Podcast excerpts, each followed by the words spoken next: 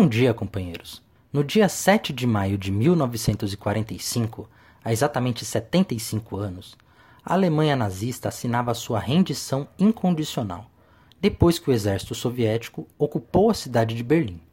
A Alemanha tinha, naquela época, o exército mais poderoso, mais bem treinado, os equipamentos de guerra com a tecnologia mais avançada do planeta.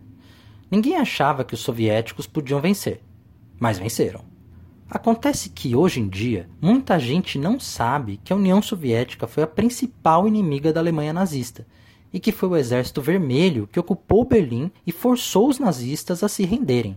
Quem gosta de assistir a filmes de guerra, por exemplo, pode ficar com a impressão de que foram os Estados Unidos que derrotaram Hitler e seu exército. Por que será que isso ocorre? Vamos entender essa história. A vitória do Exército Vermelho rendeu para os soviéticos um enorme prestígio, tanto na Europa quanto no restante do mundo. Afinal, eles haviam acabado de derrotar o exército mais poderoso e mais bem equipado do mundo. Tinham acabado de libertar o leste europeu do controle nazista e haviam vencido Hitler, que até aquele momento parecia invencível. Além disso, a União Soviética oferecia ao mundo uma outra opção de organizar a vida, com o objetivo de construir uma sociedade nova e socialista. O programa político da União Soviética atraía a simpatia dos trabalhadores da Europa, pois falava em redução de jornada de trabalho, melhoria da qualidade de vida, garantia de serviços públicos como saúde, educação e moradia popular, coisa que ainda não existia nos países europeus, nem mesmo nos mais avançados.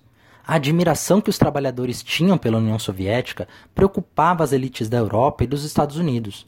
Os partidos comunistas de diversos países, como França e Itália, receberam muitos votos logo após a guerra, na Inglaterra, por exemplo, o Partido Trabalhista Britânico derrotou o Partido Conservador.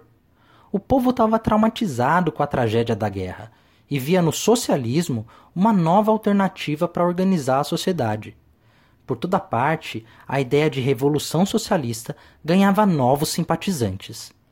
É nesse momento que a elite europeia, e principalmente os Estados Unidos, decidiram lançar uma estratégia para combater a popularidade do socialismo no mundo. Primeiro, trataram de dar os anéis para salvar os próprios dedos, adotando, como se fossem suas, algumas medidas defendidas pelos socialistas.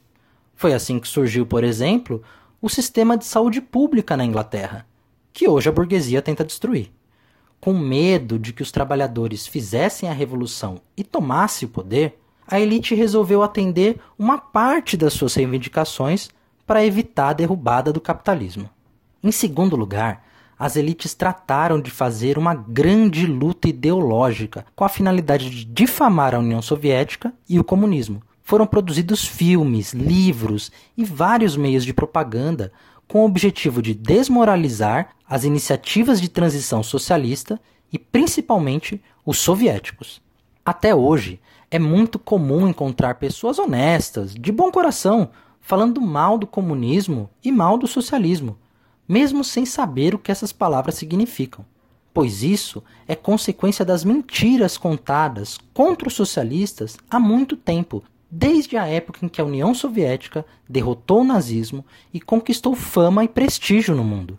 Foram mentiras que, de tanto serem repetidas, fez com que muitas pessoas acreditassem.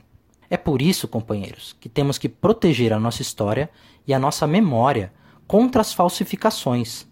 O dia 9 de maio é feriado nacional na Rússia com desfiles e homenagens aos 25 milhões de soviéticos que perderam a sua vida combatendo os exércitos nazistas. Mas a vitória da União Soviética na Segunda Guerra não é um feito importante apenas para os russos, mas para toda a humanidade, porque livrou o mundo de forma definitiva da ameaça do nazismo. Fica aqui então a nossa homenagem aos combatentes soviéticos.